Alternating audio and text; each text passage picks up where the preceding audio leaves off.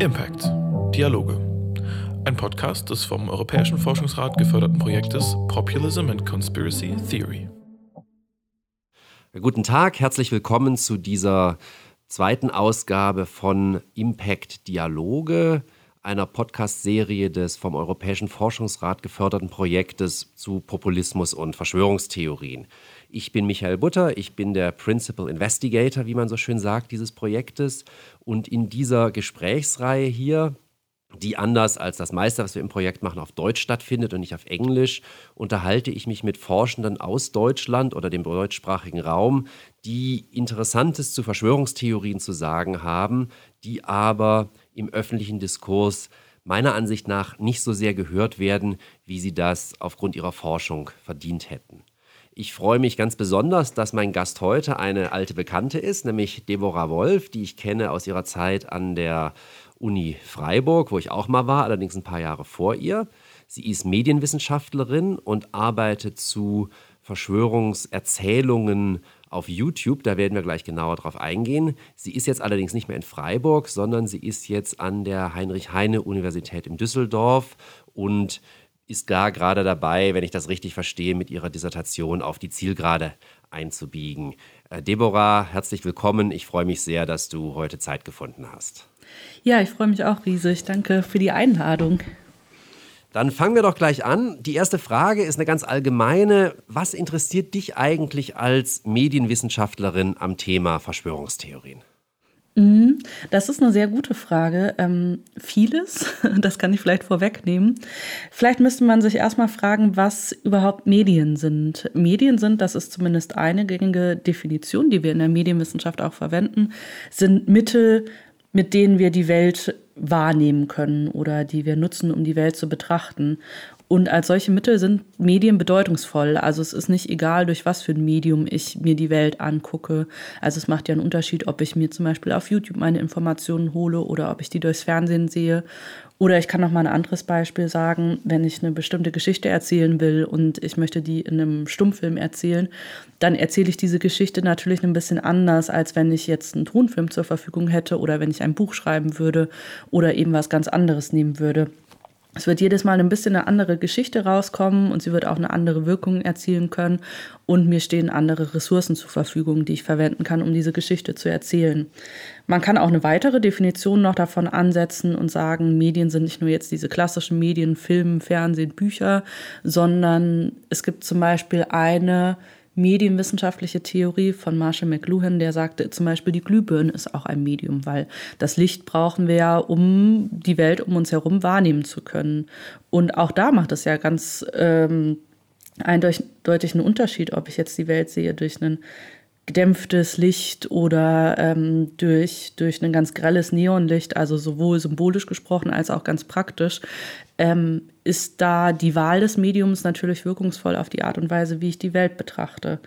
Und dasselbe lässt sich, glaube ich, über Verschwörungstheorien auch sagen. Also auch zum Thema Verschwörungstheorien gehört ja, dass daran gekoppelt ist eine bestimmte Art und Weise, wie man eben die Welt betrachtet. Ganz davon abgesehen, dass Verschwörungstheorien natürlich auch Medien brauchen, um sich zu verbreiten. Und genau diese Verbindung, das ist das, was mich als Medienwissenschaftlerin an dem Thema Verschwörungstheorien interessiert. Eine Frage, die ich allen hier stelle, weil es darauf manchmal sehr unterschiedliche Antworten gibt, ist, ähm, wir reden jetzt so immer frei von der Leber weg von Verschwörungstheorien und im öffentlichen Diskurs passiert das auch, aber wie würdest du denn eigentlich Verschwörungstheorie definieren? Hm, ich würde sagen, eine Verschwörungstheorie ist für mich, wie ich schon gesagt habe, eine Art und Weise, die Welt zu betrachten oder auch ein Ereignis zu betrachten. Also ich arbeite in meiner Dissertation zum Beispiel über 9-11-Verschwörungstheorien und dann würde ich sagen, Verschwörungstheorien sind eben eine Art und Weise, dieses Ereignis zu betrachten oder auch von diesem Ereignis zu erzählen. Dazu gehören bestimmte Schemata, die immer wieder kommen. Also zum Beispiel, dass es dann bestimmte böse Personen gibt, die einen geheimen Plan verfolgen und dieses Ereignis dann eben so zustande gebracht haben sollen, anstelle von Zufällen, die man vielleicht annehmen könnte. Dazu gehört aber auch ganz stark die Selbstwahrnehmung von denjenigen, die an Verschwörungstheorien glauben. Was für eine Selbstwahrnehmung ist das? In der Regel sehen sich diese Menschen als diejenigen, die jetzt die Verschwörung durchschaut haben und die jetzt gegen die Verschwörung vorgehen können. Das heißt, die heben sich im Grunde auch so aus der Masse ab. Die nehmen für sich so in Anspruch, ich habe was verstanden, was du nicht verstanden hast, oder? Ja, ja, würde ich schon sagen. Also es ist ein, ein, Stück weit natürlich auch eine Aufwertung, dass man so seine Rolle findet, genau, und sich aufwertet, dass man sagt, man ist jetzt so klug, dass man diese äh, Verschwörung, von der man ja glaubt, dass es sie gibt, dass man die durchblickt hat und jetzt sich quasi als Retterin oder Retter inszenieren kann. Wenn man jetzt sich so den öffentlichen Diskurs in Deutschland zu dem Thema anschaut, dann ist ja der Begriff Verschwörungstheorie so ein bisschen in Verruch geraten. Ähm, da wird dann von Verschwörungserzählungen, von Verschwörungsmythen, von Verschwörungsideologien gesprochen. Ich bin ein großer Verfechter des Begriffs Verschwörungstheorie aus, ähm, glaube ich, ähm, auch philosophisch nachvollziehbaren Gründen, wie in der letzten Folge mit Daniel Minkin auch besprochen wurde, der das ganz ähnlich sieht. Aber für dich ist natürlich der Begriff Verschwörungserzählung auf einer ganz anderen Ebene nochmal bedeutsam. Inwiefern würdest du sagen, sind Verschwörungstheorien immer auch Erzählungen? Ähm, ich bin da eigentlich ganz bei dir. Also ich bin überhaupt kein, ähm, keine Befürworterin davon, jetzt immer Verschwörungstheorien durch Verschwörungserzählung zu ersetzen oder andere Begriffe. Ähm, ich spreche aber durchaus von Verschwörungserzählungen, das ist richtig. Ähm, aber auch nicht immer, also, sondern dann, wenn ich auf ganz bestimmte Sachen hinaus will. Eine Verschwörungstheorie kann dann zu einer Verschwörungserzählung werden, also so zumindest arbeite ich mit dem Begriff, wenn sie quasi in eine erzählerische Form gebracht wird. Das heißt, äh, wenn ich sowas habe wie ein mediales Produkt, das ich mir anschauen kann oder durchlesen kann oder ähnliches, wo eben von dieser Verschwörungstheorie erzählt wird, ähm, genauer genommen müsste man eigentlich das Ganze noch weiter eingrenzen, weil nicht jeder Tweet oder ähm, jeder Social-Media-Beitrag ist jetzt sofort eine Erzählung, sondern das Ganze muss dann eben noch ein bisschen größer angelegt sein und dann gibt es bestimmte Kriterien. Michael, ich weiß, dass du ähm, dich ähm, damit auch sehr gut auskennst. Ich glaube aber, wichtig ist, dass man nicht einfach die Begriffe synonym verwendet.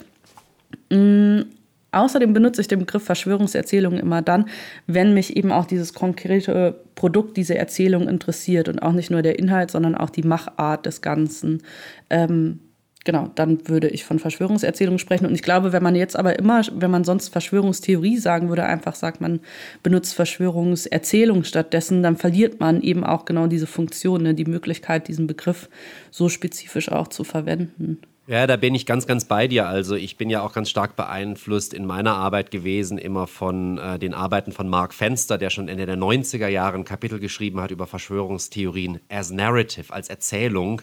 Ähm, und, gleich, und dann eben auch genau das argumentiert, was du, wenn es eben in einer bestimmten medialen Form ist, wenn es also eine bestimmte ähm, Weise annimmt, kommuniziert zu werden, dann ist es sehr sinnvoll, von Erzählung zu sprechen, beziehungsweise auch wenn wir einen bestimmten Blickwinkel auf das Phänomen richten.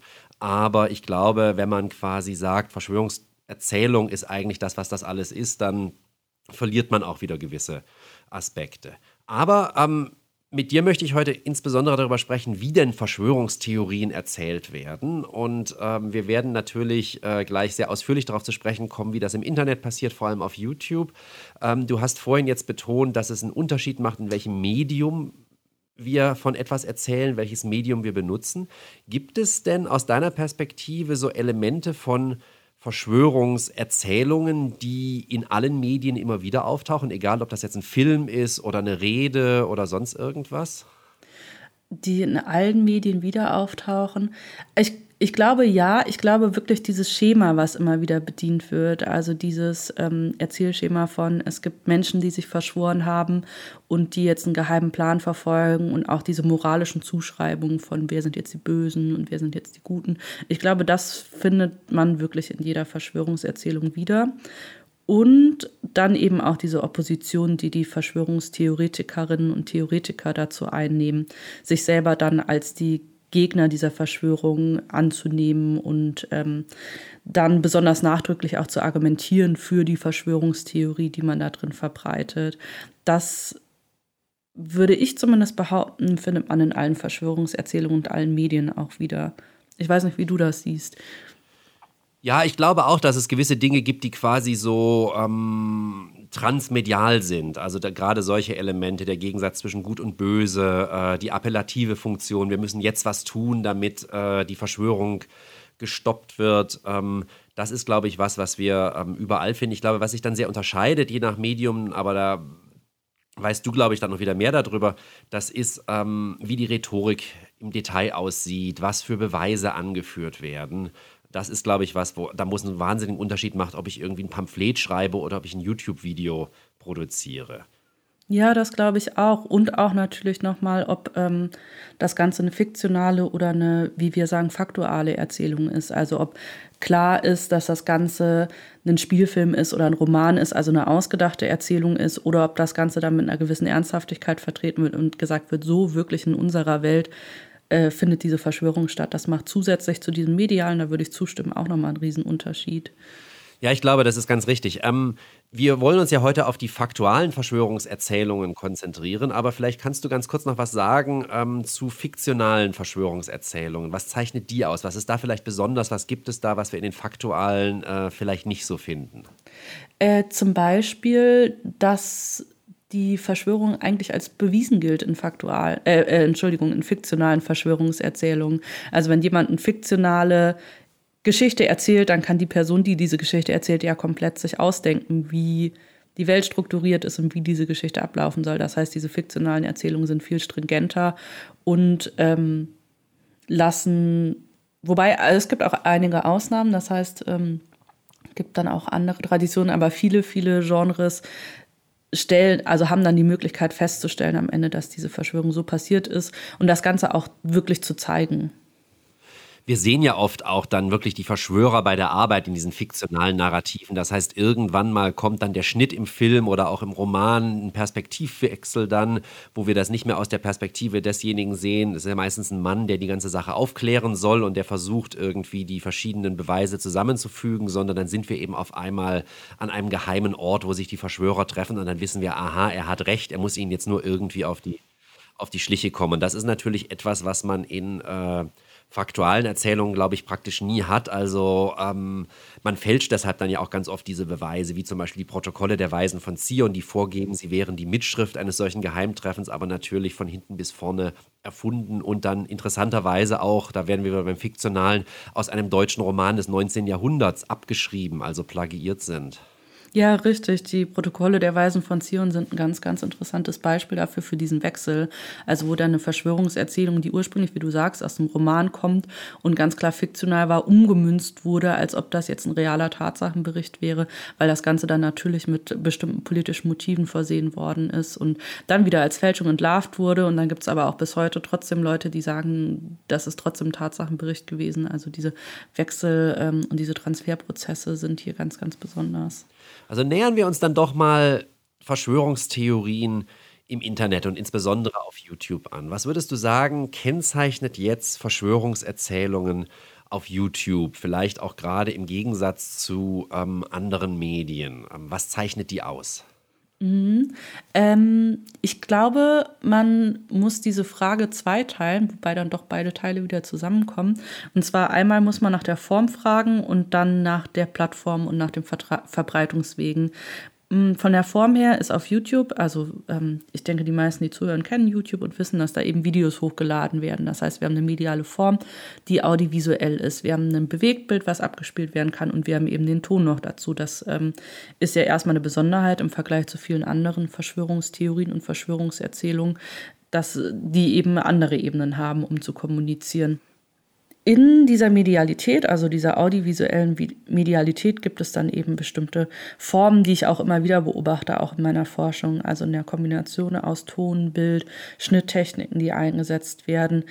Ich sehe zum Beispiel ganz viel, dass mit Collagen gearbeitet wird oder dass auch mit bestimmten rhetorischen Techniken gearbeitet wird, wie zum Beispiel einer Überladung der ZuschauerInnen mit ganz vielen Informationen. Michael, ich glaube, du hast auch schon mal darüber geschrieben, dass dann teilweise so ein Bombardement wirklich kommt an Informationen mit superschnellen Schnitten. Dann gibt es noch Musik, die dazu abgespielt wird. Es sind viel mehr Informationen, die wir eigentlich verarbeiten können. Und dann bricht das Ganze ab und dann folgt Schwarzbild und eben oft so eine ganz ruhige Stimme von einem Erzähler. Das sind meistens auch interessanterweise dann männliche Erzähler, die dann diese Verschwörungsbotschaft rüberbringen. Und das ist eine rhetorische Technik, die ich immer, immer wieder finde, wenn ich mich eben in meiner Forschung mit diesen Sachen auseinandersetze. Das ist also eine große Besonderheit in der Form. Mm, das betrifft vor allem Verschwörungserzählungen, also wirklich diese größere Form, sage ich mal. Auf YouTube finden wir natürlich auch jede Menge andere Sachen. Also wir finden da kleine Schnipsel, wir finden Interviews, wir finden Vorträge, die mitgeschnitten worden sind. Also auch so kann sich das Ganze eben auf dieser Plattform manifestieren, weil, und das bringt uns zu dem zweiten Thema, äh, dem Verbreitungswegen und der Plattformlogik da. Bei YouTube natürlich erstmal jede Person was hochladen kann. Also das ist ja nicht wie ein Fernsehsender oder eine Kinoproduktion, wo jetzt hohe Zugangsschwellen sind, sondern eigentlich kann ja jetzt erstmal jede und jeder sich hinsetzen und bei YouTube Videos hochladen.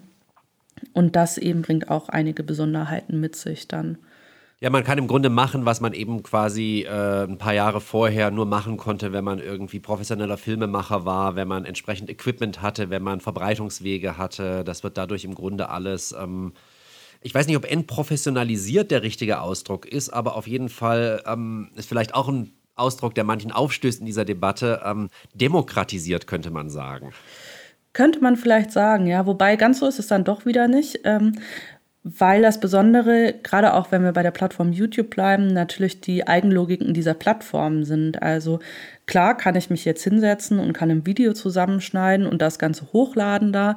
Das heißt aber ja noch lange nicht, dass jemand sich das wirklich anschaut. Also da wiederum muss dieses Video bestimmte Kriterien vielleicht erfüllen, die das Ganze auf dieser Plattform interessant machen und dazu führen, dass ich besonders viele Klicks generieren kann, was auch wieder zu Besonderheiten in der Form führt. Ähm, Davon abgesehen, dass es natürlich auch bestimmte gesetzliche Regelungen gibt und dass auch gerade YouTube als Plattform be bestimmte Regelungen geschaffen hat, um dem entgegenzuwirken, dass eben massiv Falschmeldungen und Verschwörungstheorien auf dieser Plattform zirkulieren. Das ist allerdings ja natürlich eher so eine Entwicklung der letzten paar Jahre, im Grunde vor allem seit der Pandemie ähm, wenn wir uns so die Zeit anschauen, so die letzten Jahre der 2000er, des 2000er Jahrzehnts und dann vor allem die 2010er Jahre, da muss man ja sagen, da ist YouTube, glaube ich, schon eine zentrale Plattform für gerade so längere Verschwörungserzählungen. Also jetzt nicht nur so kurze Videos, wo jemand irgendwie so ein paar Gerüchte aufgreift, zwei, drei Minuten in die Kamera spricht, wie wir es auch heute noch auf Facebook finden zum Beispiel, sondern wirklich im Grunde so abendfüllende Dokumentarfilme, die 90, manchmal 120 Minuten dauern. Ähm, Wann entsteht diese kulturelle Form eigentlich und warum ist die dann so eng an, äh, an YouTube angebunden? Also so dieser wirklich äh, Feature-Length-Dokumentarfilm. Äh, ja, wann entsteht das? Ähm, wirklich als Internetphänomen. Ich würde dazu tendieren zu sagen, eigentlich, ja, tatsächlich in dieser Zeit, also irgendwie nach ähm, so ungefähr ab 2004 bis so 2010 oder in die 2010er Jahre hinein. Mm, und vor allen Dingen nach 9-11. Also, das ist auch ein Fokus meiner Forschung, deshalb bin ich da natürlich, ähm, habe ich da natürlich einen besonderen Blick drauf. Aber es ist eben doch auffällig, dass nach diesem Ereignis sehr viele dieser Filme entstanden sind und auch sehr populär geworden sind. Ähm, Warum gerade auf YouTube? Ähm, das hat auch wieder mit den Eigenlogiken der Plattform zu tun. Ähm, dass diese Plattform, man könnte fast sagen, Verschwörungstheorien eine Zeit lang bevorzugt hat. Also man muss sich das so vorstellen, YouTube hat ja bestimmte Algorithmen, nach denen ausgewählt wird, wie die Videos da sortiert sind und wie die vorgeschlagen werden. Also wer regelmäßig YouTube nutzt, weiß das ja, dass auf der Startseite schon Videos vorgeschlagen werden. Und wenn man Videos sucht, werden die in einer bestimmten Reihenfolge angezeigt. Wenn man sich ein Video anschaut, wird dann direkt das nächste vorgeschlagen. Ähm, und wie diese Vorschläge zustande kommen, das ist eben nicht ganz zufällig, sondern wird von einem Algorithmus, also einem bestimmten sehr, sehr komplexen Computerprogramm generiert. Das hat so viele Faktoren dieses Programm, dass man das gar nicht mehr richtig nachvollziehen kann. Was man aber weiß, ist, dass Kontroversität dazu führt, dass Videos mehr vorgeschlagen werden. Das heißt, wenn ein Video geschaut wird und es entstehen ganz viele Kommentare, guckt dieses Programm gar nicht unbedingt danach, stimmen diese Kommentare alle zu, sondern einfach nach der Quantität, wie viele sind da entstanden. Das heißt, wenn ich einen verschwörungstheoretischen Film habe und da schreiben ganz viele drunter, das ist totaler Quatsch, wie kann man nur sowas behaupten, kann das trotzdem dazu führen, dass dieses Video oder auch dieser Film dann öfters wieder vorgeschlagen wird bei YouTube. Und das hat eben dazu geführt, das ist auch statistisch nachgewiesen, dass bei YouTube eben Verschwörungstheorien wirklich sehr, sehr stark zirkuliert sind und Menschen auch immer weiter an diesen, dieses Verschwörungsdenken herangeführt wurden. Was dann wiederum dazu geführt hat, das hast du eben schon gesagt, dass YouTube irgendwann eingegriffen hat und gesagt hat, da muss irgendwie ein Riegel vorgeschoben werden. Ja, vielleicht noch eine kleine Anekdote, um das nochmal ähm, zu veranschaulichen. Also als ich äh, mein Buch geschrieben habe, diese allgemeine Einführung zur Verschwörungstheorien, das 2018 erschienen ist, also 2017 habe ich daran gearbeitet, da haben wir das mal ausprobiert übers Wochenende, da haben wir so einen sauberen Computer hier genommen, also nicht meinen, wo natürlich der Algorithmus eh schon versaut ist, weil ich ja. so viel von dem Zeug schaue und haben angefangen äh, auf YouTube irgendwie bei einem Tennismatch aus den 80ern, äh, John McEnroe gegen Ivan Lendl 84 im Finale von Roland Garros und sind dann drei Tage rausgegangen. Und als wir wieder reinkamen nach drei Tagen, war YouTube also bei Verschwörungstheorien angekommen. Ja, genau, das ist, ist ein ganz typisches Phänomen dann auf YouTube, dass dann immer zum Extremeren und Extremeren gegangen wird. Und wie gesagt, das ist eben auch ähm, der Punkt gewesen, wo die Plattform irgendwann auch eingeschritten ist und gesagt hat, dass ist nicht das, was, was wir möchten. Und das war auch sicherlich eine Imagefrage und so weiter und so fort. Aber mittlerweile ist es doch so, dass sehr viel auf, auf YouTube mittlerweile gesperrt wird und geblockt wird, was diese Inhalte angeht.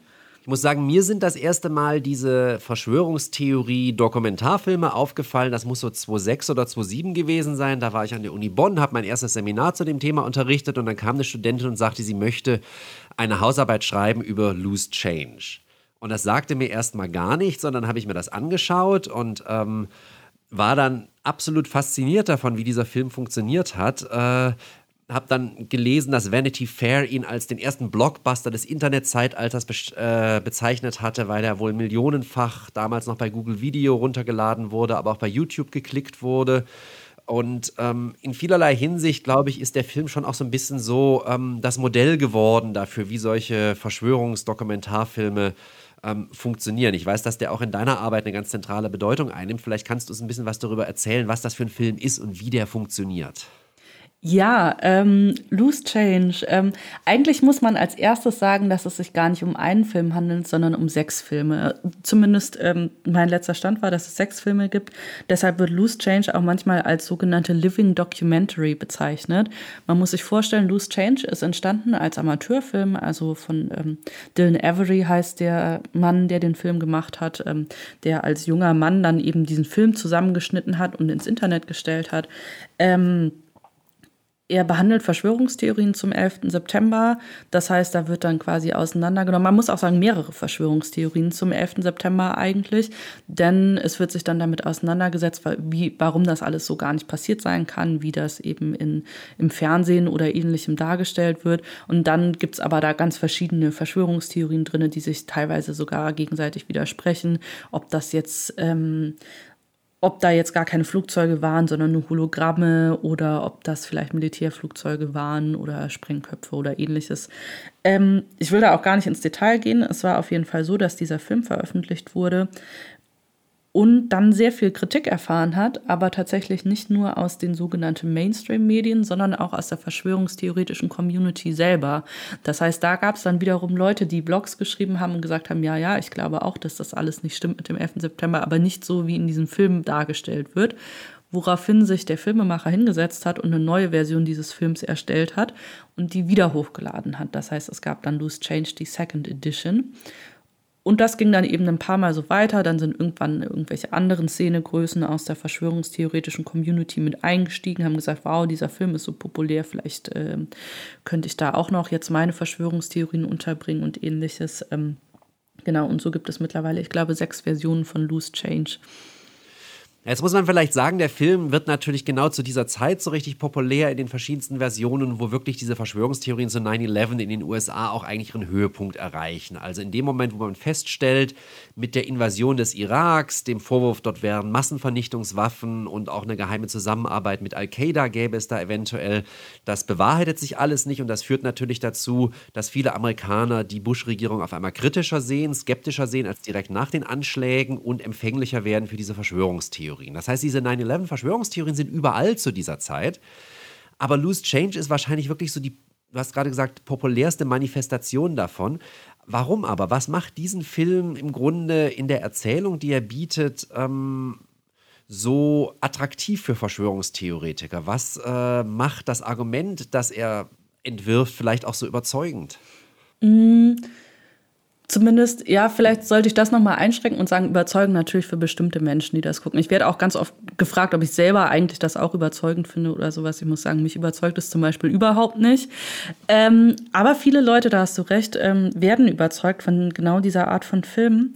Was Loose Change angeht, ich glaube, es ist auch eine bestimmte Reaktion auf dieses Ereignis, was ja furchtbar schockierend war. Also es ist ja schrecklich, was da an diesem Tag passiert ist und auch schwer zu verarbeiten, was man da für Bilder im Fernsehen gesehen hat. Und vielleicht hatte man selber Angehörige, die man auch verloren hat oder ähnliches. Also es ist ja eine furchtbare Tragödie gewesen. Und was Loose Change macht, ist eine Brille anzubieten, durch die man auf dieses Ereignis schauen kann. Also da werden zwar diese Bilder gezeigt, diese schrecklichen Bilder, was vielleicht auch nochmal diesen Schock hochholen kann oder ausrufen kann, aber dann wird eben gesagt, okay, wir gucken uns jetzt aber mal an, wie genau sehen denn die Trümmerteile aus, die da jetzt äh, von diesem Gebäude runterfallen? Oder wie viele Sekunden hat es denn jetzt gedauert, bis dieser Turm des World Trade Centers zusammengestürzt ist oder ähnliches? Also es ist so eine sehr technisierte Sichtweise, würde ich sagen, die eine Möglichkeit sein kann, mit diesem Schock und mit diesem Ereignis umzugehen. Und das ist vielleicht auch nachvollziehbarerweise für viele Menschen ein Punkt, der so eine Verschwörungstheorie oder Verschwörungserzählung, wie sie dieser Film ist, auch attraktiv machen kann. Ja, ist ja auch, glaube ich, dann wieder so diese alte Kui-Boluk-Frage, die da im Hintergrund steht. Mhm. Wem nutzt es? Die also ganz äh, zentral ist für den Film, wenn es dann am Ende von einer Version, ich weiß jetzt gar nicht mehr welche, dann heißt, also jetzt fragt euch doch mal, wären wir hier mit dem Krieg im Irak, mit der Einschränkung der Bürgerrechte im eigenen Land ohne 9-11? Ja, absolut. Also es wird auch ein klares Feindbild angeboten mit Bush und mit dieser Bush-Regierung und auch eins, was greifbar ist. Und dieser Film arbeitet ganz stark, vor allen Dingen in den früheren Versionen, über Wut eigentlich. Also es gibt auch eine Stelle in dem Film, wo der Voice-Over-Kommentar, der ist eingesprochen von dem Filmemacher, dann fragt, Are you angry yet? Also bist du schon wütend? Wie reagierst du auf diese Ereignisse? Man reagiert dann eben nicht mehr mit Angst oder ähnlichen Gefühlen, mit Trauer, mit Schock, was alles Sachen sind, die schwer zu bewältigen sind, sondern mit Wut. Und Wut heißt, ich bin auf jemanden wütend und ich kann was dagegen machen. Das ist die Rhetorik von diesem Film, wie dieser Film funktioniert. Mm, und im Übrigen, du hast ja auch angesprochen, ähm, dass die ersten Teile von Loose Change in der Zeit entstanden sind, wo 9-11 wirklich das Ereignis war, was so zentral war für diese verschwörungstheoretische Community. Die späteren Teile weiten das Ganze dann nochmal aus und sagen dann, okay, die, das, die entstehen dann zum Beispiel unter der Obama-Regierung und sagen, die hängen aber genauso mit drin und machen so eine viel allgemeinere Verschwörungserzählung auf, sind also auch sehr angepasst eigentlich an die Bedürfnisse der jeweiligen Zeit. Also die Rhetorik und das Argument verändert sich so ein bisschen im Verlauf der Zeit. Ändert sich auch ähm, vielleicht die Professionalisierung. Wenn man so sechs Versionen macht, dann wird man ja irgendwie besser. Du hast auch gesagt, da springen also auch andere bekannte Verschwörungstheoretiker mit auf den Zug auf. Äh, ist das auch was, was seine Spuren hinterlässt im Film? Ja, absolut. Kann ich nur bestätigen. Wenn man sich das anschaut, der erste gewinnt, glaube ich, auch noch an Reiz dadurch, die, oder die ersten beiden Teile eigentlich von Loose Change, dass sie eben so auch so amateurmäßig aussehen und dann auch so gegen die großen Fernsehsender und gegen die große Mainstream-Erzählung arbeiten und selber aber so, so eine bestimmte aus der Garage raus Ästhetik äh, bedienen und die späteren wirken dann sehr viel professioneller. Und man hat damit dann ja auch eine Zeit lang versucht, ganz gut Geld zu machen. Ich weiß nicht, ob es diesen Online-Store noch gab, als du begonnen hast, daran zu arbeiten. Aber als ich mich damals damit beschäftigt habe, da konnte man auf die Website der Filmemacher gehen und konnte da zum Beispiel so Aufkleber fürs Auto bestellen oder T-Shirts, die sagten Reinvestigate 9-11. Das heißt, da wurde dann auch jenseits der Filme richtig versucht, Geld zu machen mit Verschwörungstheorien. Ja, das ist absolut so. An einem Teil von Loose Change ist zum Beispiel auch Alex Jones beteiligt. Der sagt vielleicht auch vielen was, ist ein US-amerikanischer Verschwörungstheoretiker, einer der bekanntesten und äh, wahrscheinlich auch erfolgreichsten, wenn man das so benennen will. Und der ist gerade dafür bekannt, dass er so ganz äh, geschickte Monetarisierungsstrategien hat, dann da Angst zu machen und dann aber in seinem Online-Store gleich die Lösung zu verkaufen, indem man jetzt gegen, weiß ich nicht, gegen Bestrahlung äh, irgendwelche Pillen einnehmen kann oder ähnliches. Du hast gerade was ganz Spannendes gesagt. Du hast gesagt, also, dass die ersten Versionen von Loose Change sich vor allem halt so gegen diese offizielle Erzählung der Mainstream-Medien und der Regierung richten. Und ich glaube, das ist auch was, was du in deiner Arbeit herausarbeitest, dass das natürlich für diese ganzen 9-11-Verschwörungstheorien ein zentrales Element, Element ist, diese Oppositionalität, dass sie sich gegen eine offizielle Version richten. Das ist jetzt nichts, was Verschwörungstheorien zu allen Zeiten machen, weil sie manchmal die offizielle Version sind oder in manchen Kulturen, aber natürlich in der amerikanischen Kultur zu diesem Zeitpunkt, wo sie noch viel stigmatisierter sind als jetzt in den Nach-Trump-Jahren, muss man sagen, sind natürlich Verschwörungstheorien immer so ein Gegenwissen und das beeinflusst dann auch, glaube ich, die Art, wie sie funktionieren. Vielleicht kannst du dazu noch mal so ein bisschen was sagen, wie auch äh, versucht wird, sich quasi an der offiziellen Version abzuarbeiten in Loose Change, aber auch in anderen 9-11-Dokumentarfilmen. Genau, es wird sich an der offiziellen Version abgearbeitet, indem man eben dieses Fremdbild und dieses Selbstbild gegeneinander stellt. Also man sagt, okay, das und das ist über 9-11 gesagt worden sagt aber auch, von wem ist das eigentlich erzählt worden. Also man schaut dann, was ist im Fernsehen zum Beispiel über 9-11 äh, gesagt worden und dann wird dieses Mediensystem sehr stark angegriffen. Also dann wird gesagt, das sind alles Lügen und das sind alles, was sind das eigentlich für Leute, die unsere Fernsehnachrichten gestalten. Also Fernsehen hat noch eine riesengroße Rolle gespielt eben in dieser Zeit, wo diese Filme entstanden sind. Oder es wird dann die Politik genommen oder es werden Behörden genommen, die ähm, auch ihre Geschichte über 9-11 erzählt haben, zum Beispiel den 9-11 Commission Report geschrieben haben. Da wird dann wiederum gesagt, okay, wer saß eigentlich in dieser Kommission drinne und die sind auch alle korrupt, bis hin zu, dass das Ganze, also dass diese Menschen eben zum, zum ultimativen Bösen eigentlich stigmatisiert werden. Also das finde ich auch das Auffällige daran, dass das oft keine gerechtfertigte Kritik mehr ist, sondern da gibt es dann Nazi-Vergleiche und George W. Bush ist eigentlich genauso wie Hitler und ähnliche Sachen. Das heißt, ich beobachte eigentlich, dass diese Opposition halt sehr, sehr stark ist, dass das nicht nur einfach eine alternative Erzählung ist, sondern gesagt wird, okay, das ist das ultimative Böse, gegen das wir ankämpfen. Und was wir erzählen, ist auch die einzige Wahrheit. Das ist eben so ein weiteres Merkmal der Rhetorik von den Verschwörungserzählungen, dass die eigentlich nicht zulassen, dass irgendwie auch nur der geringste Zweifel an ihrer Version der Ereignisse aufkommt oder dass das geringste Fünkchen Wahrheit irgendwo drin stecken könnte, sondern es wird dann gesagt, wir sind die Wahrheit, das andere sind die Lügen. Und das ist natürlich auch was, was, glaube ich, dann über 9-11 hinausgeht. Also ich glaube, ganz viel von dem, was du jetzt gerade gesagt hast, das könnte man eins zu eins anwenden auf den Diskurs der Corona-Verschwörungstheoretiker, auch in Deutschland zum Beispiel, über eben die offizielle Erzählung der Pandemie, wo man ja dann eben Menschen wie Lauterbach und Drosten auch unterstellt, sich nicht nur geirrt zu haben, sondern quasi ganz bewusst alle getäuscht zu haben aus irgendwelchen unlauteren Motiven. Ja, das ist so.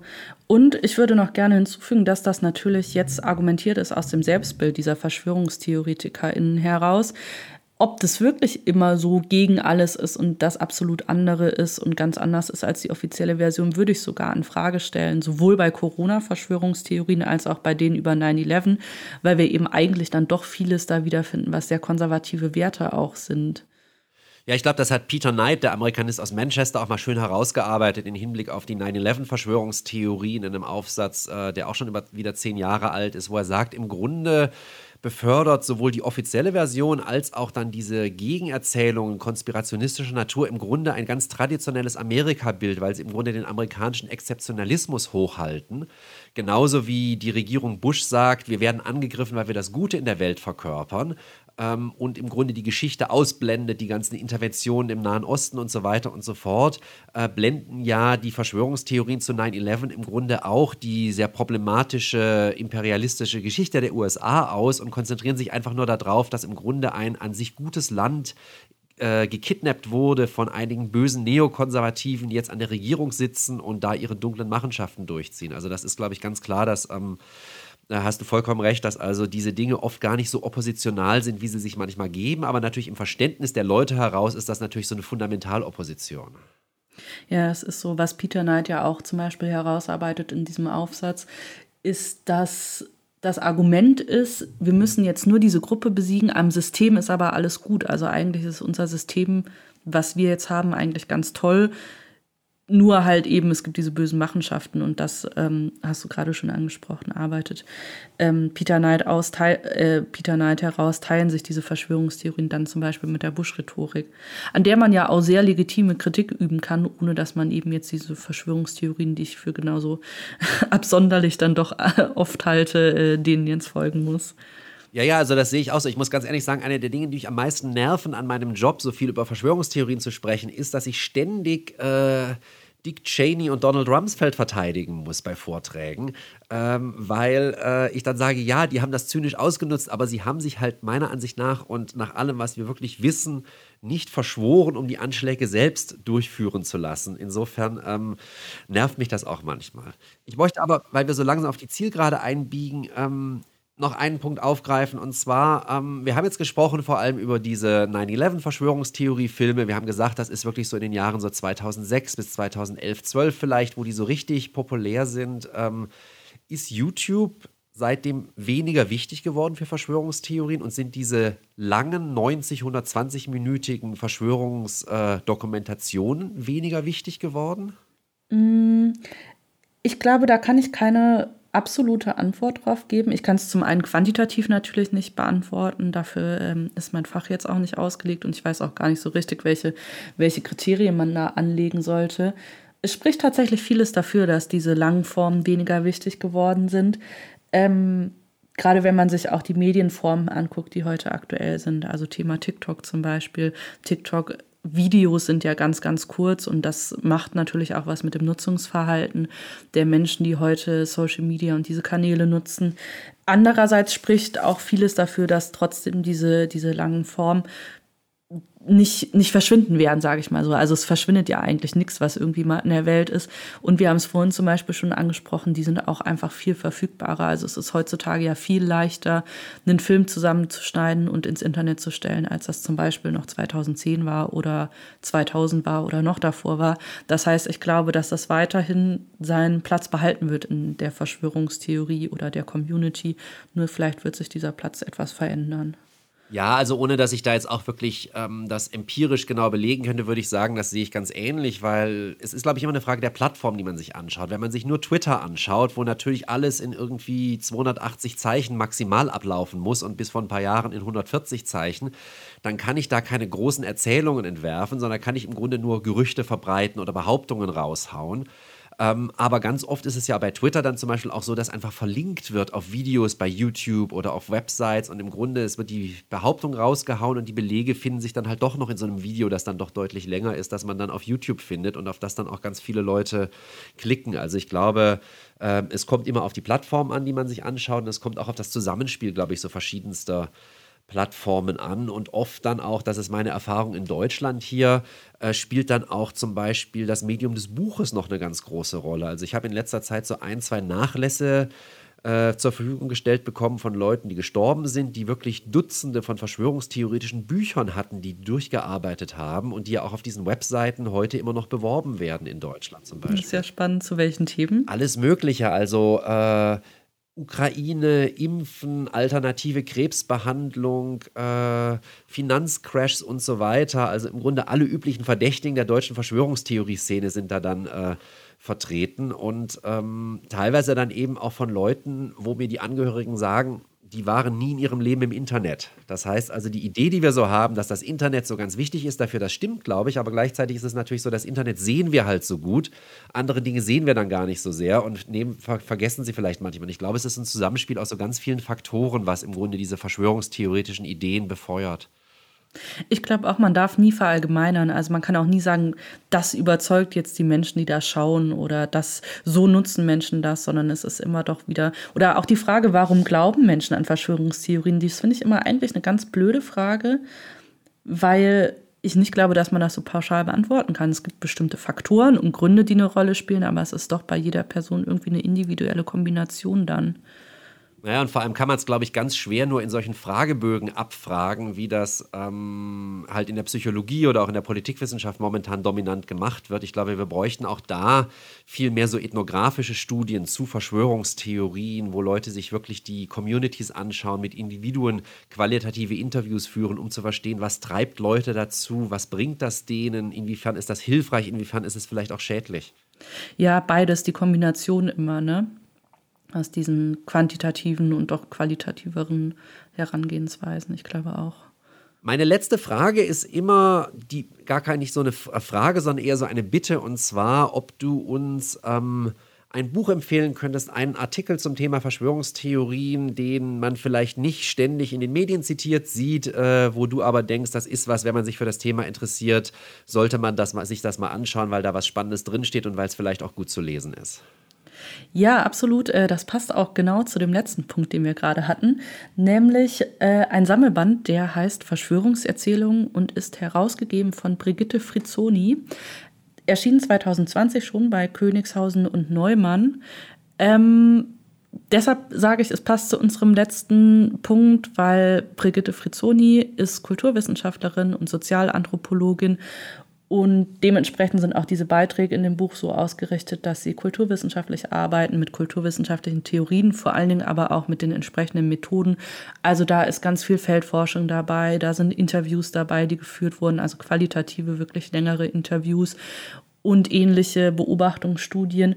Und das finde ich ist was, wie du eben gerade auch schon gesagt hast, was wir eigentlich ganz dringend brauchen im Diskurs um Verschwörungstheorien und ähm, deshalb würde ich dieses Buch sehr empfehlen. Und es geht um ganz viele verschiedene Verschwörungstheorien. Also da ist von dem Tod von Elvis über, ich weiß nicht was, also eigentlich alles dabei, was so bis zu dem Zeitpunkt an Verschwörungstheorien auf dem Markt war.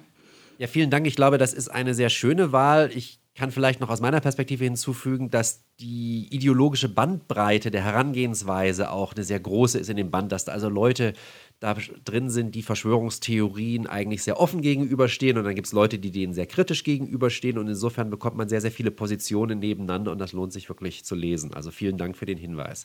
Und dir vielen Dank dafür, dass du dir die Zeit genommen hast und heute da warst. Äh, das war sehr spannend und äh, ich wünsche dir viel Erfolg bei deiner weiteren Arbeit und wir werden uns sicherlich in dem einen oder dem anderen Kontext dann vielleicht auch mal wieder persönlich bald zu dem Thema austauschen können. Ich danke dir, Deborah Wolf. Schön, dass du da warst. Danke, Michael. Impact. Dialoge.